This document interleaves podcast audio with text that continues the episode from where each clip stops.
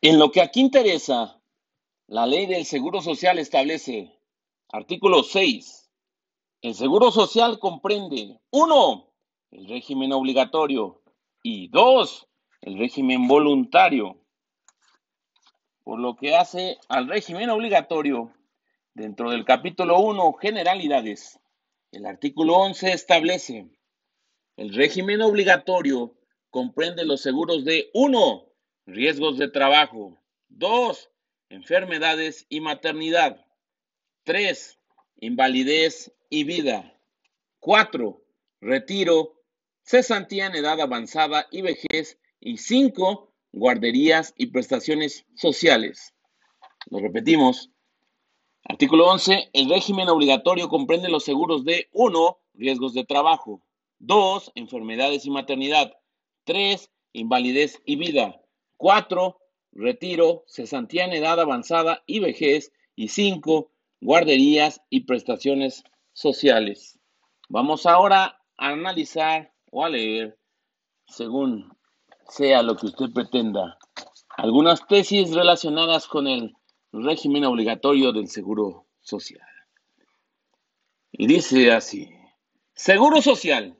es procedente la acción de rectificación de una pensión derivada de la inscripción del trabajador al régimen obligatorio con un salario inferior al que realmente percibía y solo está condicionado al límite superior que refieren los artículos 33 de la Ley de Seguro Social vigente hasta el 30 de junio de 1997 y 28 de la ley en vigor.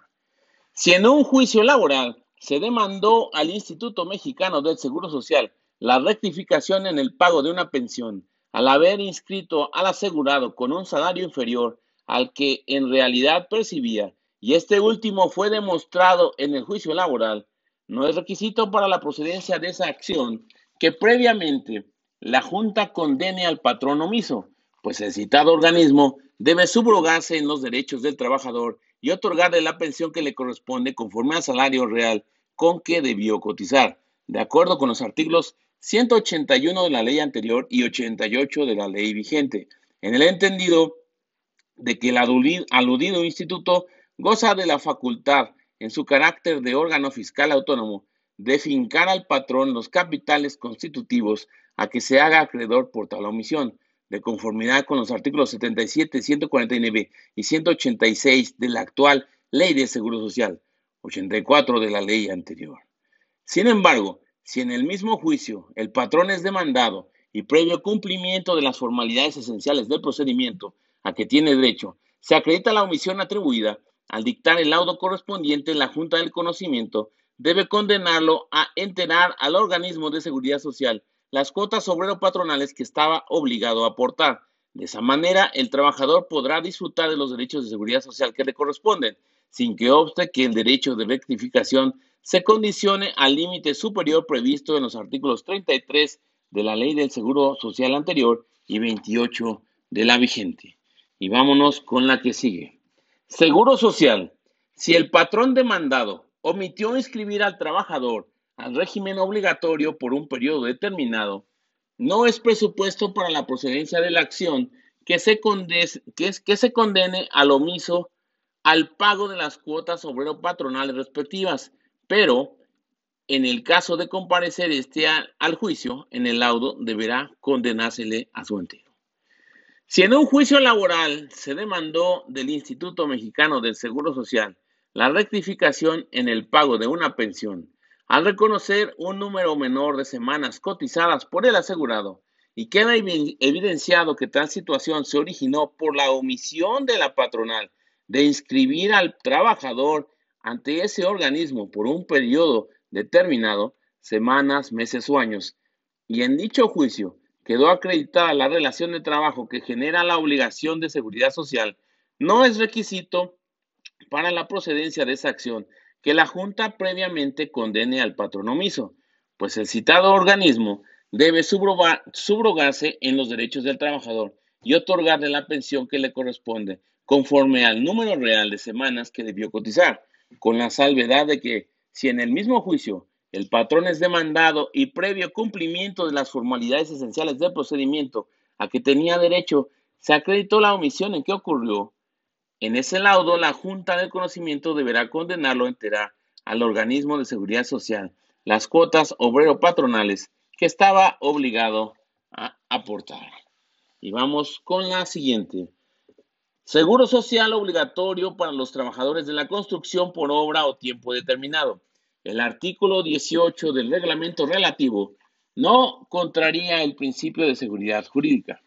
El precepto citado no contraría el principio de seguridad jurídica previsto en el artículo 16 de la Constitución Política de los Estados Unidos Mexicanos por el hecho de que no prevé un plazo para que el Instituto Mexicano del Seguro Social emita una resolución determinante de las obligaciones fiscales y la notifique al patrón, porque al ejercer facultades de determinación y liquidación de cuotas obrero patronales, rige su actuación con las normas del Código Fiscal de la Federación cuando no exista prohibición expresa en la Ley de Seguro Social o en sus reglamentos, como lo autoriza el artículo 271 de esta última legislación, en cuyo caso resulta aplicable supletoriamente el artículo 50 del código citado, en, en tanto se asemeja al precepto reglamentario aludido, pues en ambos se prevé un mismo supuesto, esto es, la facultad de la autoridad fiscal para determinar contribuciones omitidas, de manera que conforme a la interpretación del artículo 18 del reglamento del Seguro Social obligatorio para los trabajadores de la construcción por obra o tiempo determinado, en relación con el numeral 50 del Código Fiscal de la Federación de aplicación supletoria, el Instituto Mexicano del Seguro Social cuenta con un plazo de seis meses para emitir y notificar la resolución que determine y liquide un crédito por cuotas obrero patronales omitidas, contado a partir de que venza el periodo de cinco días con que cuenta el patrón para proporcionar la información requerida. Y vamos con la siguiente. Seguro Social procede a la inscripción retroactiva de un trabajador al régimen obligatorio, aun cuando ya no exista el nexo laboral con el patrón demandado. Así es, escuchamos bien, Seguro Social procede la inscripción retroactiva de un trabajador al régimen obligatorio, aun cuando ya no exista el nexo laboral con el patrón demandado. Si en un juicio laboral una persona reclama su inscripción retroactiva al régimen obligatorio del Seguro Social y en el procedimiento jurisdiccional queda evidenciada la existencia de la relación de trabajo entre el actor y el demandado, que éste no lo inscribió mientras duró ese vínculo jurídico y que a la fecha en que se formuló la reclamación ya no existe el nexo laboral, la Junta de Conciliación y Arbitraje debe condenar al patrón a que inscriba al actor al régimen obligatorio del Seguro Social y entere las cuotas obrero-patronales respectivas al Instituto Mexicano del Seguro Social por el tiempo que duró la relación de trabajo, porque si el acto jurídico que condiciona el derecho a la seguridad social es la existencia de una relación de trabajo, acreditada esta, se hacen exigibles al patrón las obligaciones previstas en el artículo 15, fracciones 1 y 3 de la Ley del Seguro Social, 19, fracciones 1 y 3 de la ley anterior. Pues así se reconoce al trabajador la preexistencia del derecho que no le fue otorgado y a partir de ahí puede disfrutar de los beneficios de la seguridad social que legalmente correspondan. Y vamos a la que sigue. Seguro social. El artículo 18 del reglamento obligatorio para los trabajadores de la construcción por obra o tiempo determinado no viola el principio de subordinación jerárquica. La facultad que prevé el artículo 18 del reglamento del seguro social obligatorio para los trabajadores de la construcción por obra o tiempo determinado para que el Instituto Mexicano del Seguro Social pueda determinar presuntivamente en cantidad líquida los créditos cuyo pago se hubiera omitido por el contribuyente con la aplicación de los datos con los que cuente y con los que de acuerdo con sus experiencias considere como probables, no viola el principio tributario de subordinación jerárquica toda vez que de la interpretación sistemática de los artículos 39c y 251, fracción 15 de la Ley de Seguro Social, se desprende la facultad del instituto para determinar presuntivamente el monto de las cuotas obrero patronales. De ahí que el reglamento no va más allá de lo que la ley de la materia contempla. Y vamos a la que sigue. Sociedades de solidaridad social están obligadas a inscribir a sus socios trabajadores en el régimen del Seguro Social obligatorio y a cubrir las cuotas respectivas salvo que el Ejecutivo Federal, cuando a su juicio sea indispensable, las exente temporalmente de esa obligación. Del estudio armónico y sistemático de los artículos 1, 2, 4, 9, 11, 14, 30, 31, 32 y 35 de la Ley de Sociedades de Solidaridad Social, así como de la exposición de motivos y del proceso legislativo de dicho ordenamiento, se concluye que esas sociedades están obligadas a inscribir a sus socios trabajadores en el régimen obligatorio del Seguro Social y a cubrir las cuotas respectivas, salvo en el caso en que el Ejecutivo Federal, cuando a su juicio sea indispensable, las exente temporalmente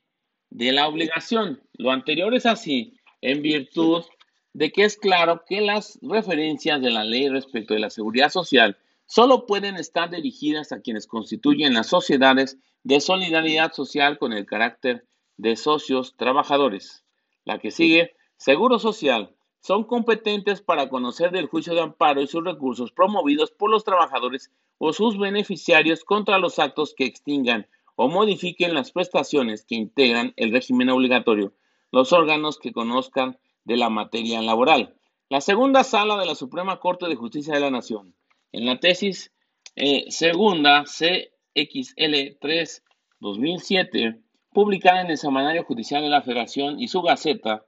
con el rubro Seguro Social, la fracción 11 del artículo 251 de la ley relativa no viola la garantía de audiencia. Sostuvo que al tener las cuotas del Seguro Social el carácter de contribuciones y su pago la naturaleza de una obligación fiscal, la garantía de audiencia puede otorgarse con posterioridad a la baja que ordene el Instituto Mexicano del Seguro Social del régimen obligatorio de los patrones, sujetos obligados y asegurados, por el incumplimiento en el pago de las cuotas relativas, concretamente a través del recurso de inconformidad previsto en el artículo 294 de la Ley del Seguro Social. Ahora bien,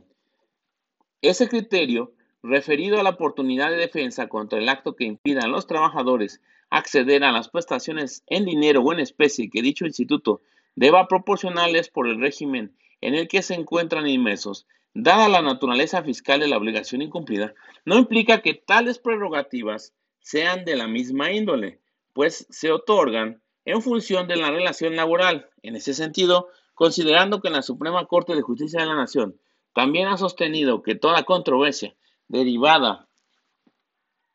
de una relación de trabajo o todo trámite administrativo que apunta a preservar derechos laborales quedarán enmarcados en los objetivos del derecho de trabajo en caso de que los trabajadores o sus beneficiarios impugnen una resolución que modifique, que modifique o extinga una prestación del régimen obligatorio del Seguro Social previamente otorgada, se concluye que son competentes para conocer del juicio de amparo y sus recursos los órganos que conozcan de la materia laboral, una vez agotado el recurso de inconformidad mencionado, o bien emitida la resolución de la Junta Federal de Conciliación y Arbitraje, a la cual deben acudir aquellos conforme al artículo 295 de la ley citada, en el que se establece una diversa vía de impugnación para los patrones y demás obligados, al disponer que las controversias entre estos y el citado instituto se tramitarán ante el Tribunal Federal de Justicia Fiscal y Administrativa. Y vámonos a la que sigue. Seguro Social. El artículo 237 de la ley relativa al establecer el régimen obligatorio para los trabajadores eventuales del campo no transgrede el principio de equidad tributaria. El mencionado precepto, al disponer que los trabajadores asalariados, eventuales y permanentes en actividades del campo, comprendidos en la fracción 1 del artículo 12 de la Ley del Seguro Social, accederán a la seguridad social en los términos y formas que ésta establezca, no transgrede el principio de equidad tributaria contenido en la fracción cuarta del artículo 31 de la Constitución Política de los Estados Unidos Mexicanos, puesto que a los trabajadores de mérito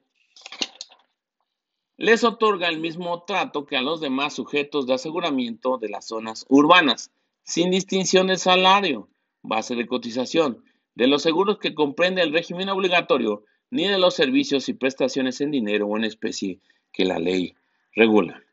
Vámonos a la que sigue. Seguro social. El artículo 237 de la ley relativa al establecer el régimen obligatorio para los trabajadores eventuales del campo, no transgrede el principio de legalidad tributaria. El artículo 237 de la Ley de Seguro Social ordena la incorporación de los trabajadores eventuales del campo al régimen obligatorio y dispone que accederán a la seguridad social en los términos y formas que prevea dicho ordenamiento, conforme a las modalidades que para tal efecto establezca el reglamento de afiliación, de donde deriva que los elementos esenciales del tributo fueron establecidos por el propio legislador en la ley citada, al prever a sujeto obligado, los patrones, artículo 15, sujeto de aseguramiento, los trabajadores eventuales de campo, artículo 12, fracción I. B. Objeto de la contribución, la incorporación de los citados trabajadores al régimen obligatorio del Seguro Social, riesgos de trabajo, enfermedades y maternidad, invalidez y vida, retiro, cesantía en edad avanzada y vejez, así como guarderías y prestaciones sociales. Artículos 2, 6, 7 y 11. C. Base del tributo. El salario que perciben los trabajadores integrado en términos de los artículos 27, 28, 29, 30, 39 y 39A de la propia ley. D. Tasa o tarifa. Los porcentajes que se deben aplicar a la base para cada uno de los seguros que comprende el régimen obligatorio en términos de los artículos 28 y 25 transitorio de la Ley del Seguro Social, publicada en el Diario Oficial de la Federación el 21 de diciembre de 1995 y E. Época de pago a más tardar el día 17 del mes inmediato siguiente al en que se causaron las cuotas relativas, artículo 39. Consecuentemente, si la ley de seguro social contiene los elementos esenciales de las aportaciones de seguridad social para la incorporación de los trabajadores eventuales del campo al régimen obligatorio, es evidente que su artículo 237 no transgrede el principio de legalidad tributaria contenido en el artículo 31, fracción cuarta de la Constitución Política de los Estados Unidos Mexicanos, pues si bien alude a que la incorporación se realizará conforme a los reglamentos que correspondan, en ellos no se establece ninguno de los elementos esenciales del tributo, sino únicamente se contienen las disposiciones generales para dar exacto cumplimiento a la ley. Y vamos a la que sigue, Seguro Social. El artículo 237 de la ley relativa al establecer el régimen obligatorio para los trabajadores eventuales de campo no transgrede el principio de proporcionalidad tributaria. El citado precepto no transgrede el principio de proporcionalidad tributaria contenido en la fracción cuarta del artículo 31 de la Constitución Política de los Estados Unidos Mexicanos, toda vez que la base de cotización o base grabable de tributo para los trabajadores eventuales del campo se determina por su salario. Cuanto mayor sea, mayor es la cuota que se tiene que pagar.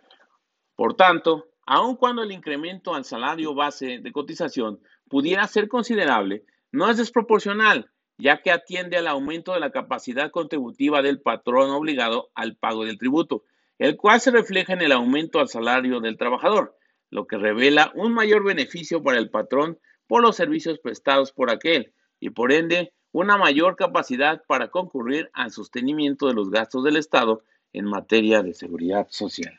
La que sigue, Seguro Social. El artículo 237 de la ley relativa reformado mediante decreto publicado en el Diario Oficial de la Federación el 20 de diciembre de 2001, al establecer el régimen obligatorio para los trabajadores asalariados eventuales del campo, no transgrede el principio de equidad tributaria. El mencionado precepto al disponer que los trabajadores asalariados eventuales y permanentes en actividades del campo comprendidas en la fracción 1 del artículo 12 de la Ley de Seguro Social accederán a la seguridad social en los términos y formas que ésta establezca no transgrede el principio de equidad tributaria contenido en la fracción cuarta del artículo 31 de la Constitución Política de los Estados Unidos Mexicanos, ya que otorga a dichos trabajadores el mismo trato que a los demás sujetos de aseguramiento en las zonas urbanas, sin distinción en cuanto al salario base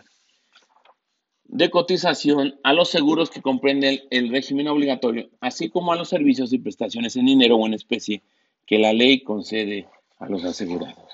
Y sin más por el momento, esto fue lo relativo al régimen obligatorio del Seguro Social